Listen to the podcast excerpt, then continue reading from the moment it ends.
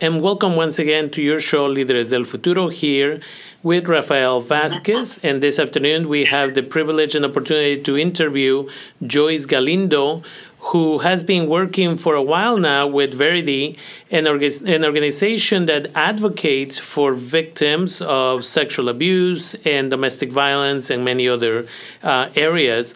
And today we want to focus on sexual abuse, specifically the uh, child sexual abuse, because there's a lot of concerns in regards to children who are staying home and how do we look at possible ways to support victims of sexual abuse, especially young children? Joyce, thank you for taking the time to be with me. No, thank you for um, allowing me this space. Yes, it's very true. Unfortunately, now um, kids are not going school. They're not going to face space. They're not uh, even um, any other adult who has who suffers from um, domestic violence or sexual abuse at home they're that's where they're at right now, and that's really sad. Yeah, and so can you tell us a little bit again about what your organization does so that members of the community who may not be aware of it, again, at this moment we're focusing on Sonoma County, but can you tell us what your organization does? Yes, of course. So Verity is Sonoma County's Rape Crisis and Trauma Center. Um, we have our office located in Santa Rosa. Unfortunately, one of our offices also got affected, so we are actually our office is actually closed. Um, but we do still have the crisis line running, which is 24 7, and that number is 707 545 7273. If anyone calls this office, this crisis line during any time, anyone can pick up the phone. If anyone calls this crisis line during Monday to Friday, 9 to 5, in, even though our office is closed, our executive director is at the main office. Um, in any case that someone needs immediate attention someone needs is on crisis and needs to talk to someone, we also have, even though we're not giving face-to-face um, therapy services, we do have the service to that our point at this point right now. Our therapist can talk to anyone on crisis over the phone or um, through video conference. Um, but even though, like I mentioned, we're closed at this moment, we, they are, we are trying to work with our clients um, either just one-on-one with, of course, six to 10 feet apart or through video conferences or um, sometimes we have clients that need certain things um, and then they, they, need to pick up. Um, we basically leave them outside our office space and then they can come pick it up. And your specialty is really working on educating children, maybe in the school system and maybe in the community, in regards to what are some of the signs of abuse at the same time of how do we encourage and empower children to report this type of behavior to somebody that they trust? Am I correct? Yes, that is correct. Yeah, that's my main focus. Um, I we, I do the prevention work at Verity. Um, part of what we do there is we do go to schools.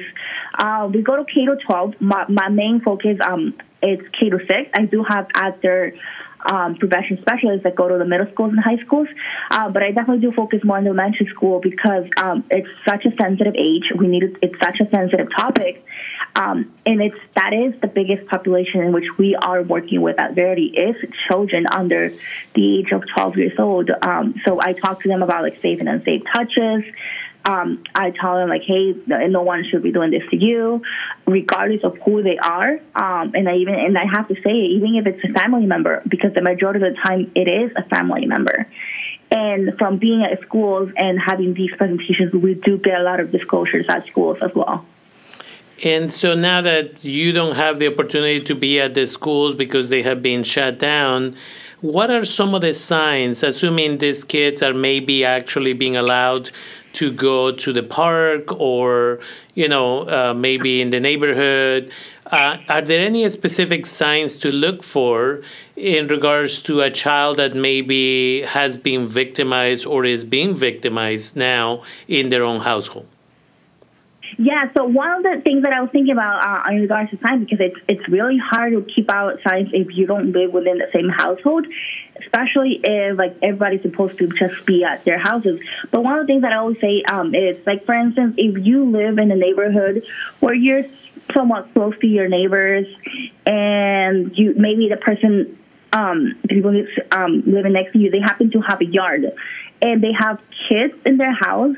Come on, like kids are not gonna be able to stay still inside the house like twenty four seven within because of this shelter in place, kids are gonna need to come outside at least to the yard.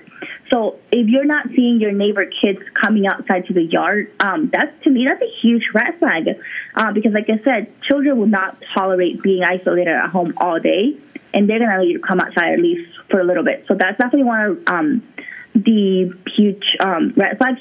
Another thing is if you happen to have a friend um, who knows that they do live in a domestic violence situation and you haven't heard from them like through through like FaceTime or over the phone and you haven't had any communication with them, um, anyone can call um, law enforcement and ask them to do a welfare check.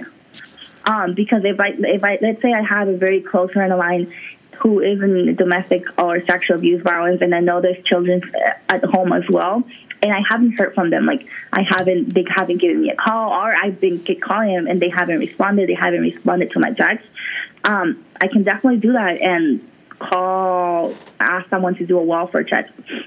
Also, within, like I mentioned, within neighborhoods, if you hear like yellings, because sometimes when someone lives in a domestic violence situation, sometimes neighbors can hear pe- um, them yell, um, and sometimes I always do hear some people say, "Oh, I, I, I don't, I want to mind my own business. I don't want to have to deal, I don't want to have to deal with them." It's always like that. It comes down to don't mind your own business, and also if you have to call um, nine one one, um, like I said, they're more than happy to do a welfare check as well.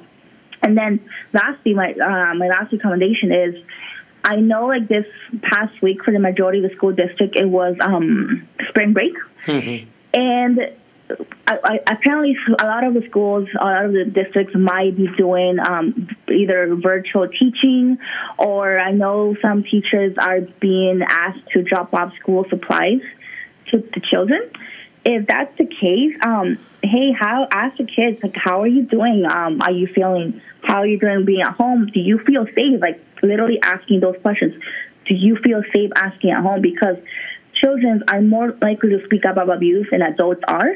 Um, and just asking those questions, do you feel safe at home if you if you happen to have that contact with them by dropping off supplies, or if they are giving them virtual assignments, having them write an assignment about how does it feel to be at home, um, write them a story because kids tend to write about their abuse on stories uh, using a third person. So if that's something that you're getting from a kid that they're writing a story or you're writing about a journal about themselves saying that that's they're um, going through an abuse, teachers are mandated to report, and that's definitely something that should be reported.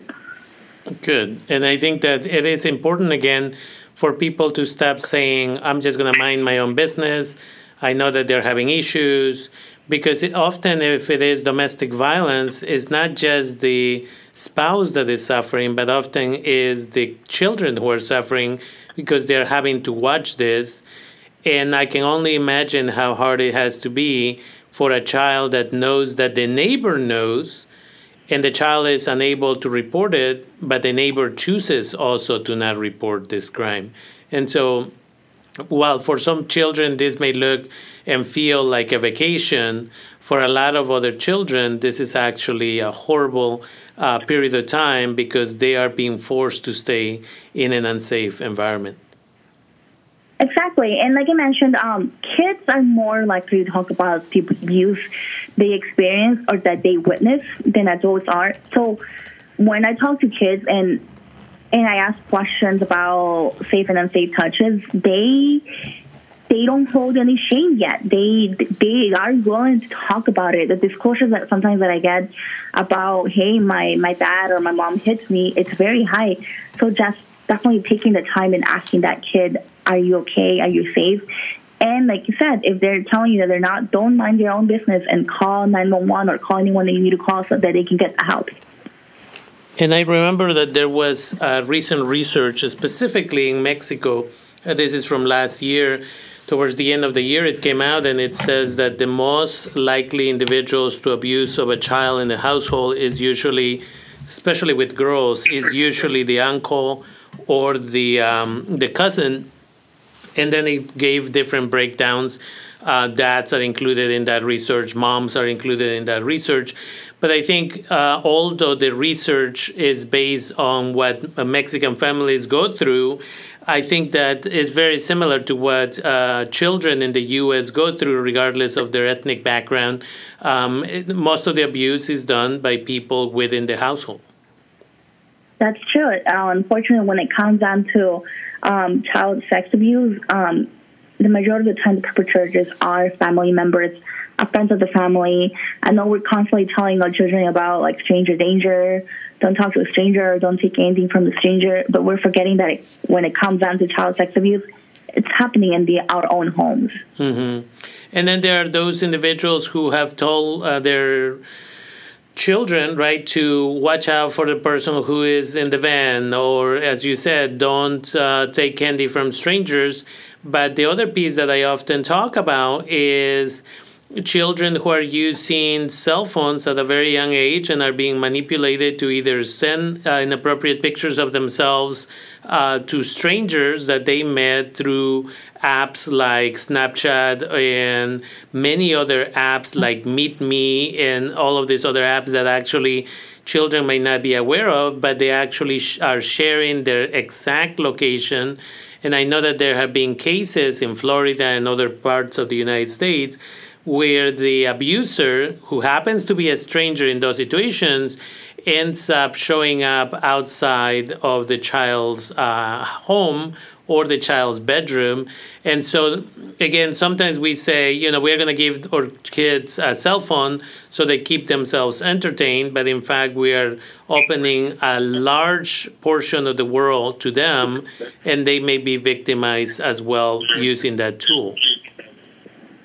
Yeah, correct. That's definitely one of the things that we cover. Um, the cell phone situation because once kids do have a cell phone, they're obviously going to open a social media. And a lot of parents can be like, yeah, no, my kids don't really have social media. Mm. But hey, there's a lot of social medias out there.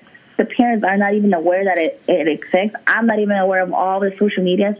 Um, and they can easily have one of those um, social media. So definitely one of the things that I encourage is parents that now that if parents happen to be at home with their kids, the kids are obviously at home, but if their parents are also happen to be having to take shelter at place and not working, take this time to bond with their children, to take the time to have these conversations with their children um, and talk to them about, um, hey, don't just talk to anyone online, don't just accept any other person. Also, I always tell kids that phone that they have, it's a borrowed phone. It actually belongs to the parents. So parents do have every right to take that phone and go through those apps, go through pictures, go through conversations. One of the um, biggest red flags that parents can find on um, on phones is if they happen to go on their kid's phone and there's an app to save pictures, but it, it requires like a code to get in. Um, because usually like smartphones have the app for my photos and you don't need a code. Mm-hmm. But then there's different apps that it, it, allows you to save pictures and that no one can see them. If your kids have those type of ads, delete it. Yeah. Because if those pictures, yeah. Yeah, that's one of the. Uh, I'm sorry. That's, uh, yeah. that's one of the uh, 15 apps that the sheriff's department from. Um, I forget which county in Florida talks about that it looks like a calculator and it says calculator, exactly. but at the end it has the percentage sign and that differentiates it from the regular calculator. And then children who are receiving inappropriate picture or who are sending inappropriate pictures, they can save them there. And mom and dad may not know anything about it um, and again, children are being victimized. So in that situation, what I tell parents is, we think we are protecting our children because the number one reason parents give me as to why they gave their children a cell phone is is so I can find them at any time. And it like many of these children when they become teenagers, the last person who's gonna respond to your text messages or your phone calls is actually that teenager, but they are using that phone to communicate with complete strangers all the time. Exactly. No, and um, actually, like the, for that app that you mentioned, for the calculator app, where photos they save photos, um, kids are putting a password, but the default password for that app is um, point one two three four point, and the parents put in that password. Um, the previous pass report that the kids I put will reset, and they'll be able to access it. So I know sometimes you can tell the kids, "Hey, put in your password. I want to see what's in there," and they won't Mm-hmm. budge in. Good. I think that's really good information. And then, if you could just, um, I want to thank you first for doing this, but if you could give us again the name of your organization, the phone number where children maybe they might be listening to this or somebody may be sharing this information with them, and if they happen to be victims, where can they contact your organization? Yeah, definitely. Um, so I my the crest the line for Verity. Um, it's 707-545-7273. Uh, like I said, we are open twenty four seven. Um, but unfortunately, we are only you can only call. You can't text this number. But there is a a number where you can text. It's the National Association of Domestic Violence Hotline, and um, that number is 1 800 799 SAFE. um, and anyone can basically text this number because sometimes you can't really call someone if your abuser is standing right next to you. Yeah. So sometimes um, texting might be uh, ideal, and you can text this number with the information that you want to give, the help that you may need, and if you feel that law enforcement needs to come in, let this person know who's texting you. Good. And with that, I want to thank you again. This is uh, Joyce Galindo, uh, who has taken the time during this period of time that we are supposed to stay at home and is taking the time to make sure that our community is aware that there's still resources out there. And for me, it's of great importance, especially now that children are required, you know, families are required to stay home. And so children who usually feel safe at school are not able to feel safe if they are in their own household because some of these children have been or are being abused at this moment. So I want to thank you for taking the time and hope that we can continue to collaborate. Thank you. Thank you for the invitation once again.